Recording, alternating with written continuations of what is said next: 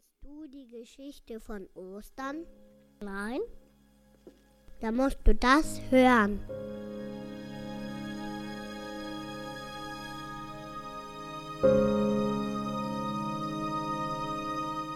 Gott wollte so sehr, dass wir uns wieder mit ihm vertragen. Deshalb sandte er Jesus. Und Ostern war dann, als Jesus uns errettete.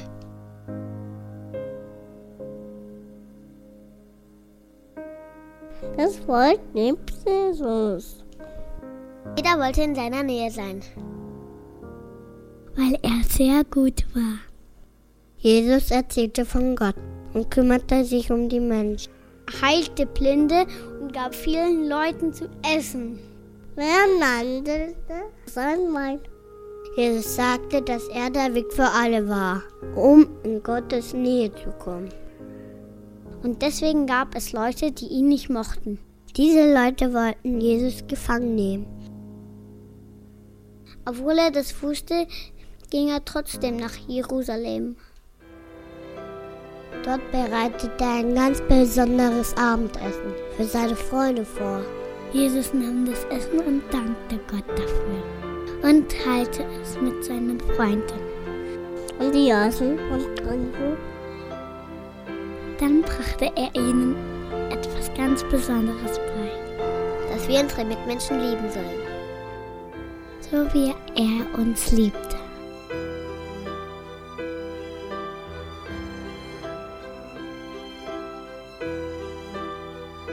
Nach dem Essen ging er mit einigen Freunden fort, um zu beten. Könnt ihr glauben, dass sie eingeschlafen sind? Er sagte, wacht auf, wacht auf, wacht auf. Es ist jetzt wichtig zu beten. Aber die, die wachen nicht auf. Während er betete, wurde er gefangen genommen. Das war echt blöd. Die schlugen ihn, haben ihn wehgetan, haben ihn verletzt. Die kamen mit der Peitsche. Bam! Es war schon Freitag. Sie zwangen ihn, ein schweres Kreuz zu tragen. Es war sehr schwierig, dieses Kreuz zu tragen. Die Leute schrien, rette dich doch selbst. Wenn du Gott bist, komm herunter. Der litt ohne was zu sagen. Es war sehr traurig. So war Jesus tot.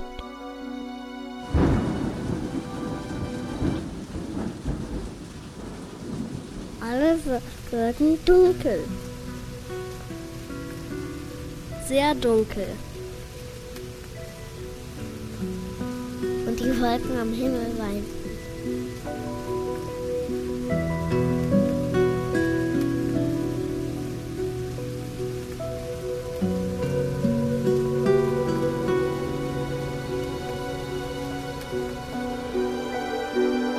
Wir haben den Körper von Jesus in ein Grab gelegt. Um es zu bewachen, stellten sie eine ganz grimmige Wache auf, damit niemand rein konnte. Aber selbst die Wache bereute es und merkte, dass Jesus Gott war. Er weinte sogar.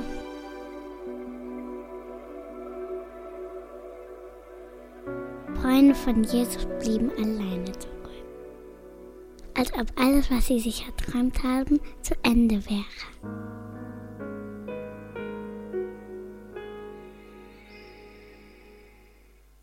Am Sonntag gingen drei Freunde von Jesus zum Grab. Waren traurig, weil er gestorben ist. Aber es erschien ein ganz cooler Engel und er sagte, fürchtet euch nicht, Jesus ist nicht mehr hier. Weil er lebt. Und sie rannten davon, Jesus lebt, Jesus lebt. Sogar die, die Jesus nicht mochten, verstanden, dass er Gott war. Das ist die Geschichte von Ostern. Eine Geschichte der Liebe von unserem Gott, der seinen Sohn gegeben hat, weil er dich liebt.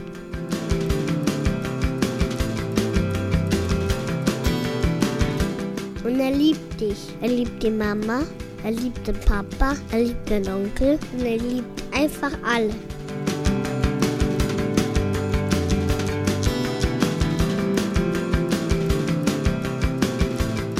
Und er versprach, dass er eines Tages wiederkommt.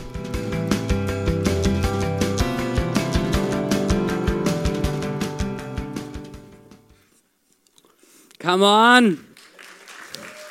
Hey, geht's euch wie mir? Wo ich das, hey, danke Christian, super. Hey, wo ich das zum ersten Mal angeguckt habe, hey, das war so krass. Ich, hab, ich saß da oben im Office, ich habe ja fast Tränen geheult, oder?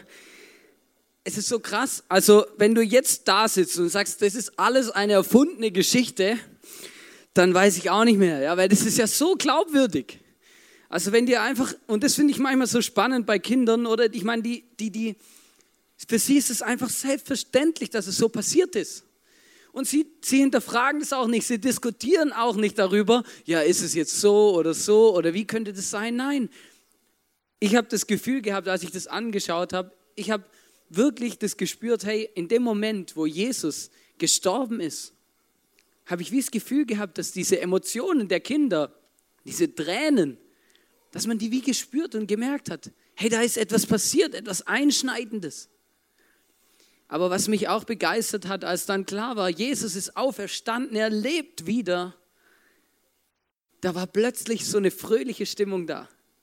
So etwas, was auferbaut, so etwas, was Spaß macht. Und wisst ihr, ich glaube, heute ist ja Ostersonntag, oder? Und wir feiern Ostersonntag, weil Jesus an diesem Tag auferstanden ist. Und das bedeutet, er lebt. Und jetzt mache ich eine gewagte Aussage. Ich bin davon überzeugt. Jesus ist heute hier, jetzt da. Er ist hier bei uns. Er kann uns sehen, er kann uns hören, er weiß genau, wie es uns geht, wie wir uns fühlen, was wir brauchen. Und das begeistert mich. Wisst ihr, und ich habe euch eine Story heute mitgebracht. Ich habe euch eine Story mitgebracht aus Lukas 24, Vers 13 bis 34. Und ich habe, da sind zwei Männer, das sind so eine Hauptrolle, zwei Männer, zwei Jünger. Sie werden leider nicht mit dem Namen genannt, also beziehungsweise einer, aber der andere nicht. Und ähm, diese zwei Männer, die haben diese Kreuzigung von Jesus erlebt, als sie da in Jerusalem waren. Als er ans Kreuz geschlagen wurde, als er getötet wurde, haben sie das erlebt. Diese zwei Männer kamen aus einer Stadt, die war in der Nähe von Jerusalem, in Emmaus. Ich habe euch da mal was mitgebracht, ein, ein Bild, wo da steht, sieht man ein bisschen, oder Jerusalem und Emmaus. Und an diesem Ostersonntag waren sie gerade unterwegs von Jerusalem wieder nach Hause. Sie sind gerade, das waren ungefähr elf Kilometer. Ich habe euch mal ein Bild mitgebracht, wie die Straßen damals ungefähr aussahen. Genau, also ähm, damals gab es auch noch keine Autos, ja. Also da, da ist gar nicht zur Frage, zur Debatte gestanden, dass man irgendein bestimmtes Auto kaufen muss, um diese Straßen zu bewältigen, weil es gab überhaupt gar keine, oder? Sie waren unterwegs und haben, ähm, sind zurück nach Hause gegangen und zwar aus einem Grund, weil sie gedacht haben, hey krass, Sie haben drei Jahre mit Jesus gelebt. Sie waren drei Jahre mit Jesus zusammen unterwegs. Sie haben gesehen, wie er Wunder getan hat. Sie haben gesehen, wie Blinde sehen konnten, Kranke geheilt wurden. Sie haben gesehen, wie Tote lebendig wurden in der Anwesenheit von Jesus. Und dann kam dieser Karfreitag, wo Jesus gestorben ist. Und sie hatten das Gefühl in diesem Moment, hey, jetzt ist alles vorbei. Alles ist erledigt. Das hat keinen Sinn mehr, oder? Wir können wieder nach Hause gehen, weil Jesus ist weg. Cool, das waren schöne drei Jahre. Aber jetzt ist, jetzt ist vorbei. Und dann laufen sie so und dann kommt etwas Spezielles, weil sie sind dann zurückgelaufen von Jerusalem nach Emmaus und haben sich darüber unterhalten, wie das so war. Ja, wie war das mit Jesus und so und so. Und ich glaube auch, sie haben diskutiert. Ich glaube, sie waren sich gar nicht einig, wie denn das jetzt genau alles funktioniert und wie es jetzt weitergeht und was überhaupt alles passiert. Und dann kommt etwas Spannendes. Und das ist wirklich so ein, ein, eine krasse Begebenheit, weil Jesus war zu diesem Zeitpunkt schon auferstanden. Und dann lesen wir in der Bibel, dass Jesus quasi auf ihrem Weg, dass er zu ihnen dazustoßt und dann sind sie nicht mehr zu zweit unterwegs, sondern zu dritt. Und Jesus geht mit ihnen mit. Und wisst ihr, das Spezielle an dieser Geschichte ist, dass die Jünger nicht verstanden und nicht erkannt haben, dass es Jesus ist, der da mit ihnen unterwegs ist. Jetzt muss ihr das vorstellen, oder? Jesus läuft mit zwei von seinen Jüngern und ist da unterwegs und läuft diese Straße entlang und sie diskutieren die ganze Zeit, ob es jetzt gut war, dass Jesus gestorben ist oder nicht, wie schlimm das alles ist, oder? Und Jesus läuft nebenher und hört sich das an. Wie sie darüber diskutieren, dass er tot ist. Es ist schon ähm, ja, ist spannend, oder? Und dann irgendwann fragt, hey, worüber redet ihr eigentlich? Um was geht's denn bei euch? Dann sagen sie, dann, dann bleiben sie traurig stehen. Oder weil es hat sie mitgenommen, das war nicht einfach easy für sie. Dann bleiben sie traurig stehen und einer sagt, du bist wohl der einzige Mensch in ganz Jerusalem, der nicht gehört hat, was sich dort in den letzten Tagen ereignet hat. Oder? Hey, bist du eigentlich bescheuert? Hey, das hat doch wohl jeder mitgekriegt. Da war ein Prophet, da war jemand, der hat Wunder getan, der hat Leute geheilt. Und den haben sie gekreuzigt, der ist gestorben, der ist nicht mehr da. Was, hast du es nicht mitbekommen oder was? Und ich stelle mir das echt, ich stelle mir das so krass vor, wenn die zwei Jünger da stehen und dann Jesus solche Fragen stellen und einfach nicht checken, dass er derjenige war, der da hing. Und dann fragt Jesus sie, was waren das für Ereignisse? Und dann lesen wir in Lukas 24, 19b bis 21, da erzählen ihm die Jünger, was geschehen ist. Das, was mit Jesus von Nazareth geschehen ist, sagten sie. Er war ein Prophet, der von Gott und dem ganzen Volk erstaunliche Wunder tat und mit großer Vollmacht lehrte. Doch unsere obersten Priester und die anderen Ältesten haben ihn verhaftet, den Römern ausgeliefert und zum Tode verurteilt. Er wurde gekreuzigt. Und jetzt kommt dieser entscheidende Satz in dieser Story. Wir hatten gehofft, er sei der Christus, der Israel retten und erlesen wird. Das alles geschah vor drei Tagen. Ich habe mich ein bisschen versucht, in diese zwei Jünger hineinzuversetzen. Und wisst ihr, ich bin davon überzeugt, dass sie, als sie diese drei Jahre Jesus begleitet haben, mit Jesus zusammen unterwegs waren, dass sie angefangen haben, ihren Glauben, dass ihr Glaube angefangen hat zu wachsen und sie gedacht haben, hey krass, das ist der Mann, von dem im ganzen, in der ganzen Bibel, im ganzen Alten Testament immer wieder steht, dass er kommen wird. Der, der Israel rettet. Der, der etwas Besonderes macht, der Messias. Und dann ist er plötzlich gestorben.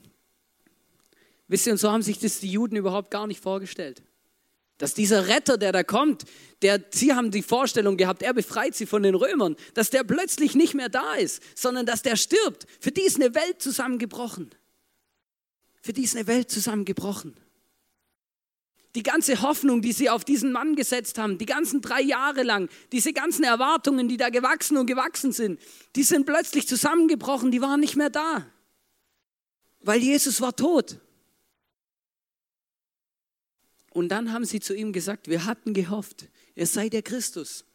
Wir hatten gehofft, es ist der Mann, den Gott versprochen hat, dass er kommt, der Nachfolger von David, der Israel retten und erlösen wird. Sie haben den Glauben an Jesus aufgegeben.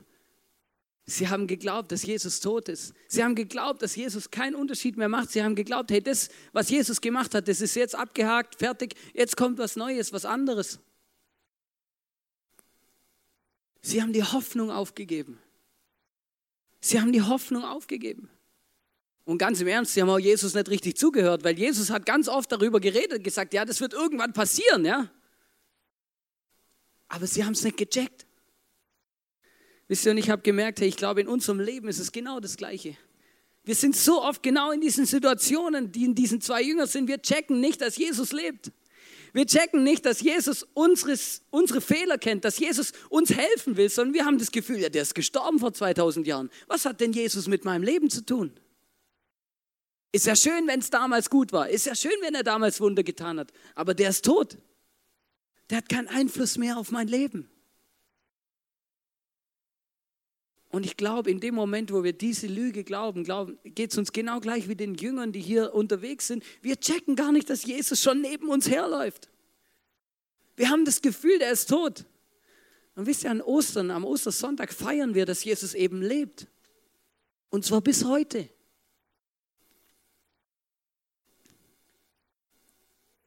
Ich habe gemerkt, hey, wir uns geht es ganz oft genauso wie den Jüngern, dass wir vielleicht mal so ein, ein Spürchen von Gott erlebt haben, so ein Spürchen von Jesus mal so erlebt haben, oder wir haben mal was erlebt, aber dann, dann bleibt es aus und es kommt nicht wieder.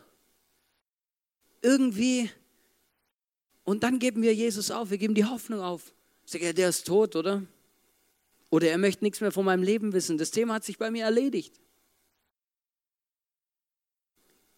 Und dann habe ich gemerkt, dieser Satz, den könnte ich aus meinem Leben sagen. Ich hatte gehofft, dieser Jesus würde mein Leben retten und mich erlösen. Aber ich habe das Gefühl, es passiert nichts. Vielleicht kannst du den Satz auch sagen über dein Leben. Vielleicht fühlst du dich auch manchmal so. Hey, ich hatte gehofft, Jesus könnte mein Leben verändern. Ich hatte gehofft, Jesus könnte etwas bewegen. Ich habe gedacht, Jesus lebt, aber das hat sich erübrigt, oder? Der ist nicht da. Der macht nichts, wenn ich es brauche. Der ist einfach nicht Zurechnung. Der, der ist einfach nicht da. Da passiert nichts. Ich sehe ihn nicht. Ich spüre ihn nicht. Ich habe das Gefühl, er hört mich nicht. Meine Gebete prallen an der Decke wieder ab.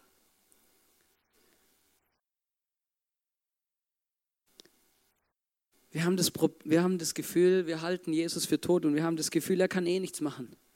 Er kann meine Situation sowieso nicht, nicht ändern, oder? Das kann niemand. Ist zu schwierig. Er kann niemals mein Leben retten, geschweige denn mir meine Sünden vergeben. Dafür habe ich viel zu viel auf dem Kerbholz.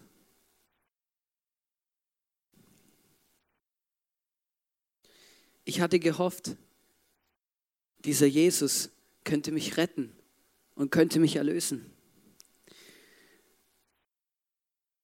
Ich habe versucht, etwas zu basteln. Vielleicht Vielleicht hast du das Gefühl, dieser Jesus ist tot und deine Sünden sind zu viele. Vielleicht hast du manchmal das Gefühl, deine Sünden sind zu viel, die, deine Sünden sind zu schlimm. Jesus kann das nicht mehr vergeben, oder? Der Zug ist abgefahren, ja. Schön, hey Jesus, wenn Leute Jesus erleben und wenn Leute wirklich wissen, hey, dieser Jesus, der kann mir meine Sünden vergeben. Die haben eh nichts Schlimmes gemacht, aber das, was ich alles gemacht habe, oder das geht auf keine Kuhhaut. Das kann Jesus nicht mehr vergeben, oder? Vielleicht fühlst du dich manchmal so und du hast das Gefühl, Jesus liebt dich nicht. Und Jesus ist eh tot. Jesus hat dich vergessen. Vielleicht hast du manchmal das Gefühl,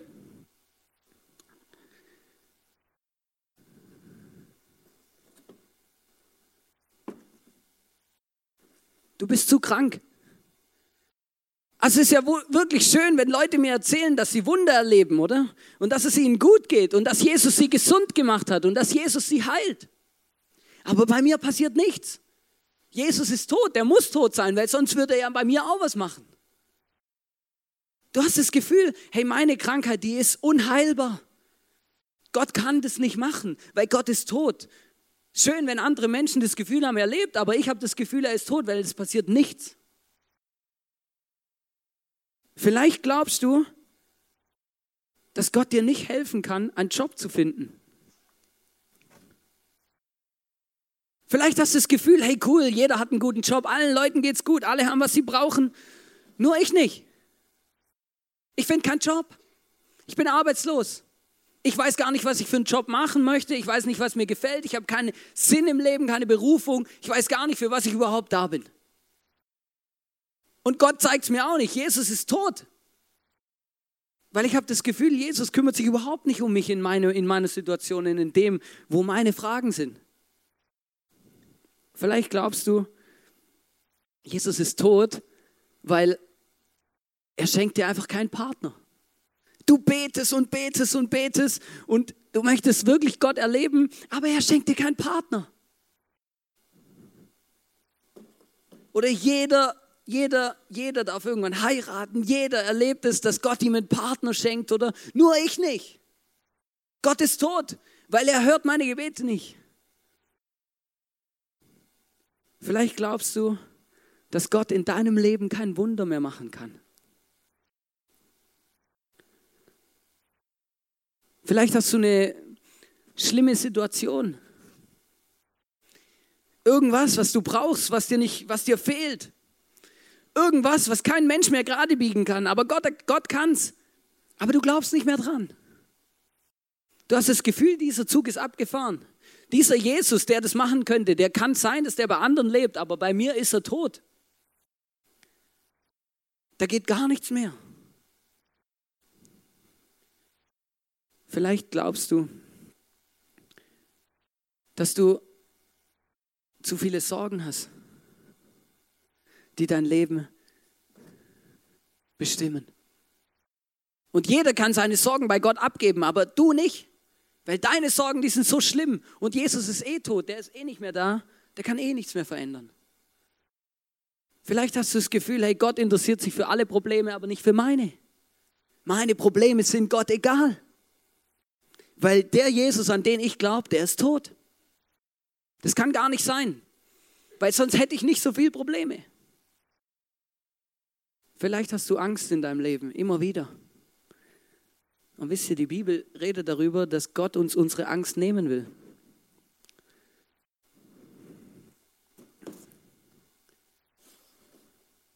Dass Jesus dir begegnen will in deiner Angst.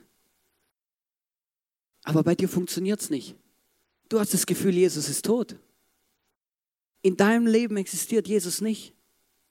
Vielleicht kennst du, vielleicht kannst du dich reinversetzen in einer dieser, dieser Fälle unseres Lebens. Und wir haben das Gefühl, hey, ja, stimmt, genau, ich habe das Gefühl, bei mir ist Gott tot, ich erlebe kein Wunder. Ich habe das Gefühl, bei mir ist Gott tot, weil ich, ja, ich bekomme keinen Partner. Ich habe das Gefühl, bei mir ist Gott tot, weil meine Sünden, die sind einfach nicht weg. Ich, ich bin so belastet. Vielleicht geht es dir wie den Jüngern, dass du die Hoffnung aufgegeben hast, dass Gott und Jesus noch mal einmal in deinem Leben etwas bewegen und verändern kann.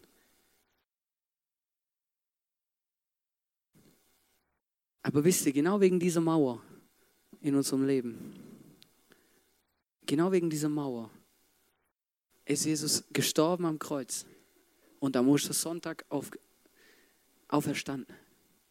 Genau wegen unserer Probleme und wegen unserer Mauer in unserem Leben, genau deswegen ist Jesus lebendig geworden, weil er möchte uns helfen, uns mit uns durch diese Dinge durchgehen. Er möchte sie uns abnehmen. Wisst ihr, das größte Problem, glaube ich, wo wir haben, ist, in dem Moment, wo wir hinter dieser Mauer stehen, Manchmal verstecken wir uns auch hinter der Mauer, oder? Wir drehen uns im Kreis um diese Mauer. Wisst ihr, ich glaube, manchmal geht es uns wie den Jüngern. Wir diskutieren die ganze Zeit über unsere Probleme, über Dinge, die uns beschäftigen, über Dinge, die wir nicht loslassen können. Dabei checken wir gar nicht, dass Jesus schon neben uns steht. Wie diese zwei Jünger, die da auf, der, auf dem Weg waren nach Emmaus und diskutieren und diskutieren und Jesus war schon lange mit ihnen unterwegs, aber sie haben es nicht gecheckt.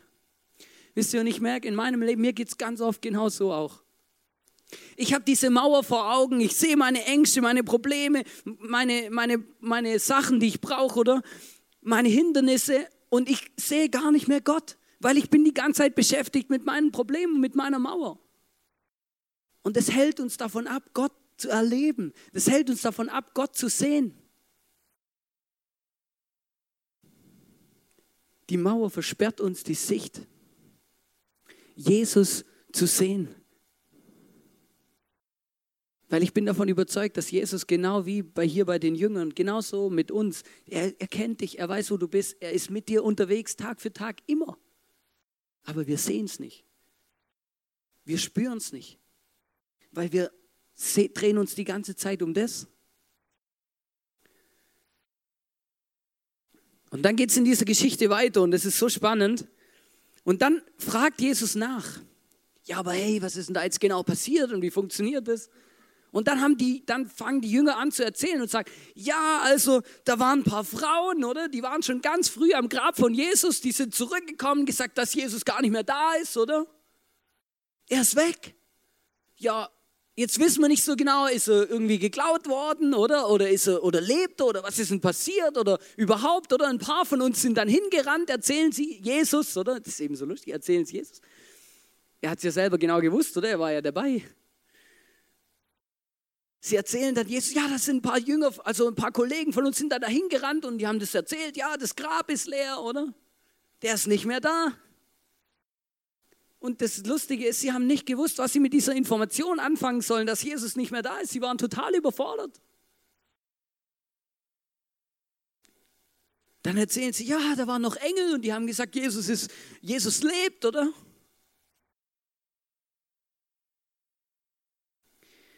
Und dann, dann ist es spannend, weil dann geht Jesus mit, also dann redet Jesus mit ihnen und das ist so spannend, wie er dann mit ihnen umgeht. Wisst ihr, was er dann sagt? Dann sagt Jesus, ja, das, was da passiert ist, steht ja schon in der Bibel. Und ich meine, Ganz im Ernst. Wenn ich gerade so Probleme habe und irgendwie das Gefühl habe, die Welt bricht über mir zusammen, oder? Dann brauche ich ja keine Klugscheiße, oder? Ich habe die Geschichte gelesen und gesagt, ja, das ist so typisch, oder? Oder? Die sind, die sind total aufgelöst, diskutieren, schreien rumeinander und, und beschäftigen sich damit. Und dann kommt Jesus und sagt, ja, ey, was stellt ihr euch eigentlich so an? Das steht doch schon alles in der Bibel.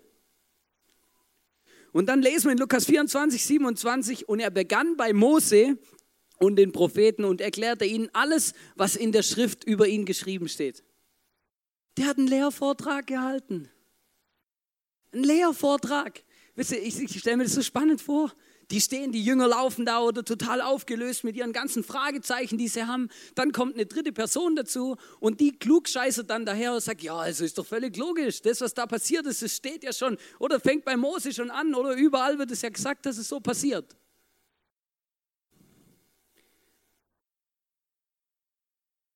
Aber wisst ihr, der Punkt ist, auch wenn wir es manchmal nicht glauben, aber wenn wir Jesus erleben wollen, ihn kennenlernen wollen,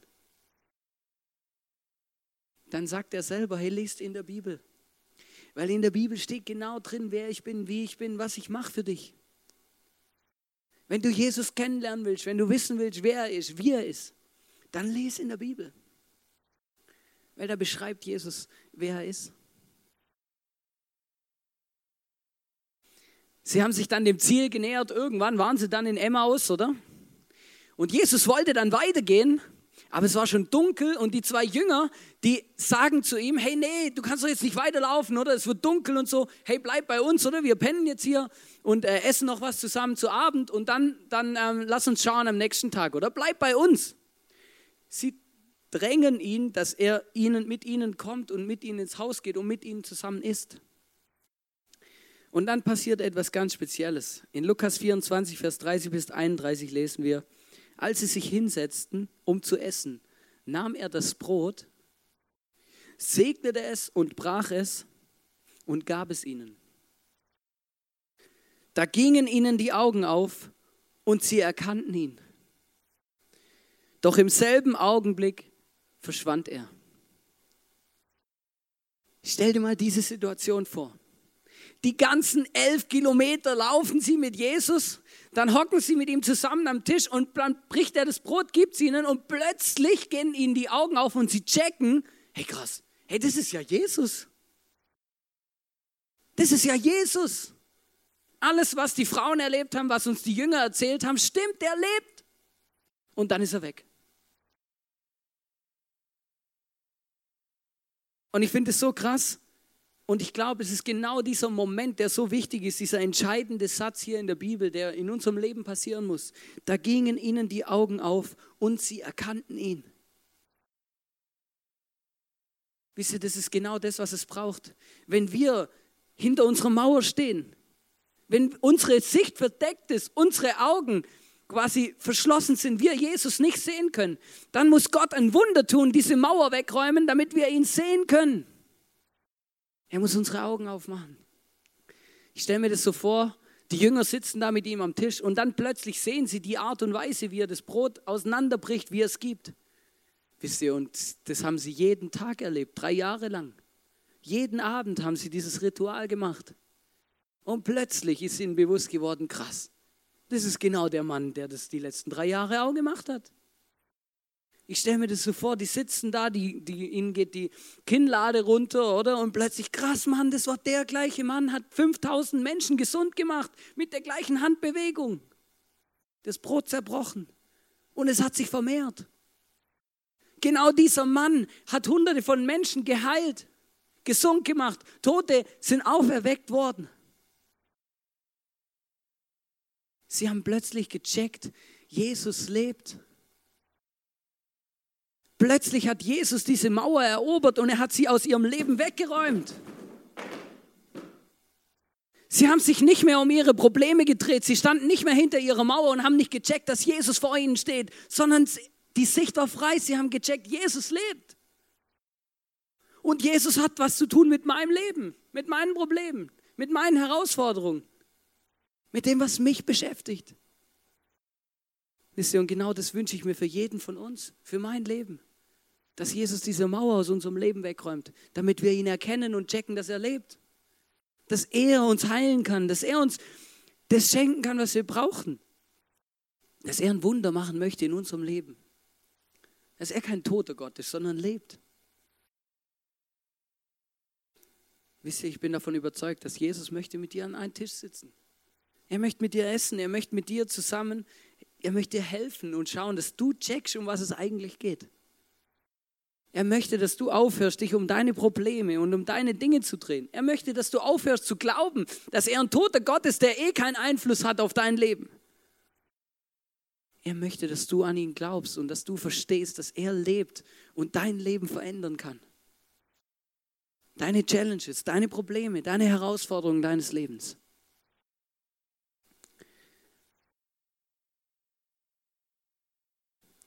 Und ich möchte dich heute einladen und dir heute sagen, wenn du Jesus brauchst, und wenn du merkst, hey ja genau, ich kenne diese Mauersteine in meinem Leben, ich weiß genau, von was du redest, Hannes. Wenn du Jesus brauchst, dann kann ich dir heute sagen, er ist bei dir, er sitzt neben dir, er kennt dich, er weiß ganz genau, wie es dir geht. Dann lade ihn ein in dein Leben. Dränge ihn dazu, dich nicht mehr in Ruhe zu lassen, bis du gesund bist. Dränge ihn, bei dir zu bleiben dir zu helfen, deine Mauer zu überwinden. Ich finde es so gut, dass hier in der Bibel nicht steht, ja, man musste ihn bitten oder er ist freiwillig gekommen, sondern die Jünger haben ihn dazu gedrängt, mit ihnen zusammen Zeit zu verbringen. Und ich wünsche mir das für dein Leben, dass du diesen lebendigen Jesus erlebst und dass du ihn persönlich kennenlernst für deine Mauer, für deine Dinge in deinem Leben, wo du das Gefühl hast, Gott ist tot. Gott lebt. Ich habe euch zum Abschluss eine Geschichte mitgebracht von einem Pfarrer, der hieß Paul Schneider. Vielleicht kennt der ein oder andere diese Story oder er kennt diese Person. Und dieser Mann, der hat zu einer sehr gefährlichen Zeit gelebt. Eine Zeit, die wir hier in Österreich, aber in Deutschland, in ganz Europa erlebt haben. Und zwar war das der Zweite Weltkrieg. In dieser Zeit war er Pfarrer in einer Kirche. Und vielleicht weißt du, dass die Nazis recht krasse Anforderungen an die Kirche hatten. Die musste sich fügen diesem Regime. Aber dieser Pfarrer, der Paul Schneider, der hat gesagt, nein, ich kann nicht alles mitmachen und alles gutheißen, was die Nazis machen. Weil Gott würde das nicht unterschreiben. Gott würde das nicht unterstreichen. Und der ist Mitglied geworden, er hat sich dazu bekannt, er hat gesagt, ich werde Teil der bekennenden Kirche. Und die bekennende Kirche, das waren, das waren Menschen, die haben ihr Leben aufs Spiel gesetzt, weil sie gesagt haben, wir ordnen uns diesem Regime von Hitler nicht unter. Wir halten fest an Gott und an Jesus. Und weil er das gemacht hat, hat er viele Probleme in seinem Leben gehabt. Und schlussendlich, die letzte Konsequenz war, dass er ins KZ kam nach Buchenwald. Er wurde eingesperrt, weil er dann festgehalten hat, dass Jesus seine Mauer und seine Probleme in seinem Leben überwinden kann. Dass Jesus stärker ist als das Dritte Reich. Und dafür ist er ins KZ gekommen. Und da ist eine Geschichte passiert und die hat mich zutiefst berührt. Am 20. April 1938 war am Hitler sein Geburtstag. Und in allen KZs war das das gleiche Spiel. Sie mussten auf diesen, auf diesen Appellplatz antreten und dann ein bestimmtes Ritual vollziehen, um dem Führer zum Geburtstag zu gratulieren.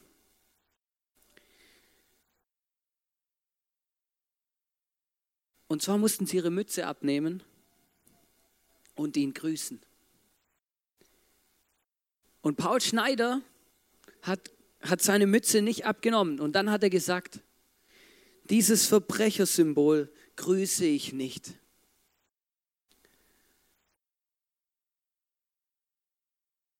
Dieses Verbrechersymbol grüße ich nicht.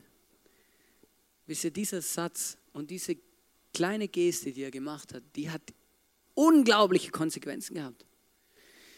In dem Moment wurde er verprügelt, er hat öffentliche Stockschläge bekommen, er wurde in eine Einzelzelle gesperrt, in den Bunker. Man ist rigoros gegen ihn vorgegangen, wisst ihr, und die Leute, die waren da nicht ähm, kerngesund, denen ging es eh schon nicht gut. Aber er hat gesagt, dieses Verbrechersymbol grüße ich nicht. Und trotzdem, dass sie ihn misshandelt haben, trotzdem, dass sie ihn geschlagen haben, hat er immer wieder weiter von Jesus erzählt. Und den Leuten gesagt, Jesus lebt, Jesus kennt deine Mauer, Jesus möchte deine Mauer einreißen. Jesus lebt. Und die einschneidendste Geschichte, die, die über ihn berichtet wird, die ist am Ostersonntag passiert. Am Ostersonntag, da war er in seinem Bunker, in seiner Einzelzelle und er hatte so ein Fenster mit so Gitterstäben. Und er hat sich an diesen Gitterstäben festgehoben, hat sich hochgezogen, oder? Mit schmerzverzerrtem Gesicht.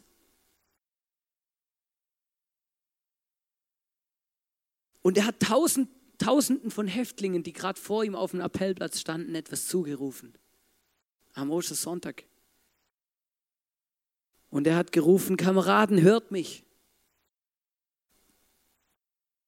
Hier spricht Pfarrer Paul Schneider. Hier wird gefoltert und gemordet. So spricht der Herr Jesus. Ich bin die Auferstehung und das Leben. In diesem Moment, wo er diesen Satz zu Ende gesagt hat, wird er von hinten niedergeprügelt.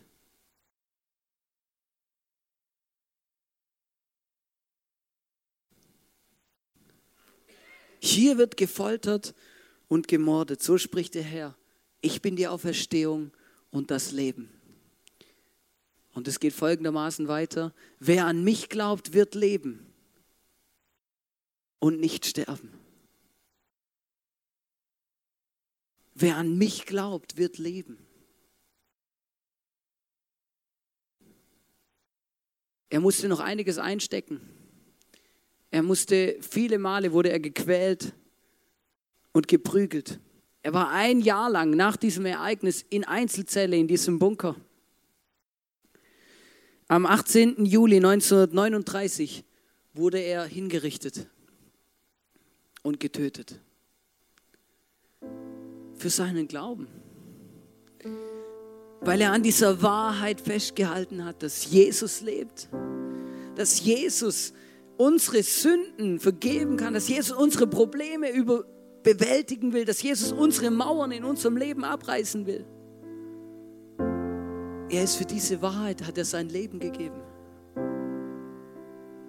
Und er hat sie bezeugt am Ostersonntag. Ich bin die Auferstehung und das Leben. Wer an mich glaubt, wird leben. Das hat Jesus selber gesagt. Wisst ihr, und ich habe versucht, mich in diesen Mann reinzuversetzen und mir überlegt, hey, wie kommt man auf die Idee, so etwas zu tun? Wie kommt man auf die Idee, das zu machen? Und es gibt nur eine Antwort. Er hat einen Entschluss gefasst. Er hat gesagt, hey, als er im, im, im KZ war, er hat gesagt, ja, ich drehe mich in meinem KZ und hier in meinem ganzen Dilemma nicht um meine Probleme. Er hat nicht angefangen, in dem KZ seine Mauer aufzubauen und sich damit zu beschäftigen, was alles in seinem Leben nicht läuft und was alles kaputt ist und was alles überhaupt nicht gut ist. Und Jesus stirbt eh, Jesus ist eh tot. Wenn Jesus nicht tot wäre, dann wäre ich ja auch nicht hier drin, oder? Was mache ich überhaupt hier? Er hat sich nicht um seine Probleme gedreht. Er hat auch nicht Gott in die, Schu die Schuld in die Schuhe geschoben für seine Situation, sondern er hat genau gewusst, er hat keine Mauer vor Augen, sondern er hat den auferstandenen, lebendigen Jesus gesehen und gewusst, hey, egal was hier passiert, egal wie es mir hier geht, egal was für schlimme Situationen und was für Mauern die Menschen versuchen vor meinem Leben aufzubauen, Jesus lebt. Und es gibt ein Leben nach dem Tod. Dafür ist Jesus auferstanden. Ich bin die Auferstehung und das Leben. Wer an mich glaubt, wird leben. Wisst ihr, das war sein Lebensmotto. Hey, egal was hier passiert, egal was mit mir passiert, egal was die Böses mit mir anstellen, Jesus lebt mich, Jesus lebt. Und Jesus rettet mich. Wisst ihr, er hat über sein Leben nicht gesagt, ich hatte gehofft, er sei der Jesus, der mir retten und erlösen wird. Sondern er hat gesagt, ich weiß, das ist der Jesus, der mich retten und erlösen wird. Das war eine lebendige, etwas Krasses, etwas in seinem Leben, wo ihn verändert hat, wisst ihr. Und ich habe gemerkt, durch das so, mir ist bewusst geworden, genau das möchte ich in meinem Leben auch. Egal was für Situationen in meinem Leben sind, egal wie hoch die Mauer vor mir aufzu, auszusehen scheint, ich möchte nie, ich möchte nie an den Punkt kommen, dass die Mauer meine Sicht auf Jesus verdeckt. Dass ich nicht mehr check, dass er mich liebt, dass er es gut meint, dass er lebt, dass er auferstanden ist für mich und meine Probleme und meine Mauern. Sondern ich möchte Jesus sehen in allen meinen Lebenssituationen, ihm vertrauen, weil ich glaube und weil ich weiß, dass er lebt und dass er meinen Einfluss hat auf mein Leben, auf meine Situation. Wir lesen in 1. Petrus 1, Vers 3 und 4. Gelobt sei Gott, der Vater unseres Herrn Jesus Christus. In seinem grenzenlosen Erbarmen hat er uns neues Leben geschenkt. Weil Jesus Christus von den Toten auferstanden ist, haben wir die Hoffnung auf ein neues, ewiges Leben. Es ist die Hoffnung auf ein ewiges, von keiner Sünde beschmutztes und unzerstörbares Erbe, das Gott im Himmel für jeden von uns bereithält. Bisher kriege ich gerade Gänsehaut, wenn ich das lese am Ostersonntag. Weil ich plötzlich merke, hey krass, alles, was da passiert ist an Ostern, hat etwas zu tun mit meinem Leben. Jesus ist gestorben, er hat sich schlagen lassen für mich. Aber er ist auferstanden und hat, etwa, hat den Tod besiegt. Das, was ich eigentlich, was ich zur Folge hätte, was eigentlich die Folge wäre meines Lebens, nämlich Tod. Weil ich es nicht auf die Reihe kriege. Dafür ist Jesus gestorben an, an meiner Stelle. Und du, das ist etwas, was Jesus dir heute anbietet, auch übrigens dein ganzes Leben, jeden Tag, nicht nur heute, aber auch heute, wo Jesus zu dir heute sagen will, hey, ich liebe dich. Du bist mein geliebtes Kind. Ich weiß, da gibt es vielleicht Dinge in deinem Leben, die hast du verbockt. Ich weiß, es gibt Dinge in deinem Leben, die verstehst du nicht. Aber ich liebe dich. Für dich bin ich auferstanden. Für dich habe ich das alles gemacht. Also hör auf, deine Mauer anzuschauen und fang an, mich anzuschauen. Hör auf, das zu glauben, die Mauer in deinem Leben ist die Realität. Nein, Jesus, der lebendige Gott ist Realität. Und du kannst heute Jesus in dein Leben einladen und ihm sagen, wie du dich fühlst und was du brauchst. Du kannst heute eine Entscheidung treffen, dass Jesus deine Mauer wegräumt, dein Leben verändert. Das kann niemand für dich machen, das musst du selber machen. Ich möchte dich einladen, heute es zu tun. Wir wollen jetzt zusammen beten und du kannst mit mir dieses Gebet sprechen und dein Leben Jesus geben. Mit allen Problemen und allem, was drin ist. Aber deswegen lebt Jesus, um mit dir Step by Step dein Zeug wegzuräumen und zu überwinden. Jesus, ich danke dir, dass du da bist. Jesus, ich danke dir, dass du mein Leben kennst. Jesus, ich danke dir, dass du meine Sünden mir vergibst. Ich danke dir, Jesus, dass du mein Leben verändern kannst. Du siehst meine Probleme, Jesus. Meine Situation, Jesus. Ich brauche dich. Ich brauche deine Liebe, Jesus. Ich brauche deine Freude, Jesus. Ich brauche deinen Frieden, Jesus. Ich brauche deine Freiheit. Und ich brauche vor allem die Hilfe und deinen Mut meine Mauer hinter mir zu lassen. Mich nicht um meine Probleme zu drehen, sondern dich als Auferstandenen vor mir zu sehen. Und Jesus, ich bitte dich um Glauben für jeden von uns. Dass wir niemals daran zweifeln, dass du mit uns zusammen lebst. Ich bitte dich um Glaube, Jesus, dass wir checken, dass du das alles gemacht hast, weil du uns liebst und weil du einfach das für uns gemacht hast. Jesus, ich liebe dich auch. Ich bitte dich, dass du in meinem Leben wohnst, dass du in mein Leben kommst, dass du mein Leben sauber machst, dass du es rein machst, dass du uns vergibst, was wir verbockt haben, Jesus. So dass wir dir begegnen können, eins zu eins. Dass wir dich sehen können, Jesus, so wie du bist. Danke, Jesus, für alles. Danke für diesen Tag, wo wir uns daran erinnern dürfen, was eigentlich passiert ist an Ostern. Danke für jede Begegnung mit dir. Danke für jedes Gebet, wo du hörst, Jesus. Danke für deinen Heiligen Geist, der in unserem Leben etwas bewegt und schenkt, was wir uns nicht vorstellen können.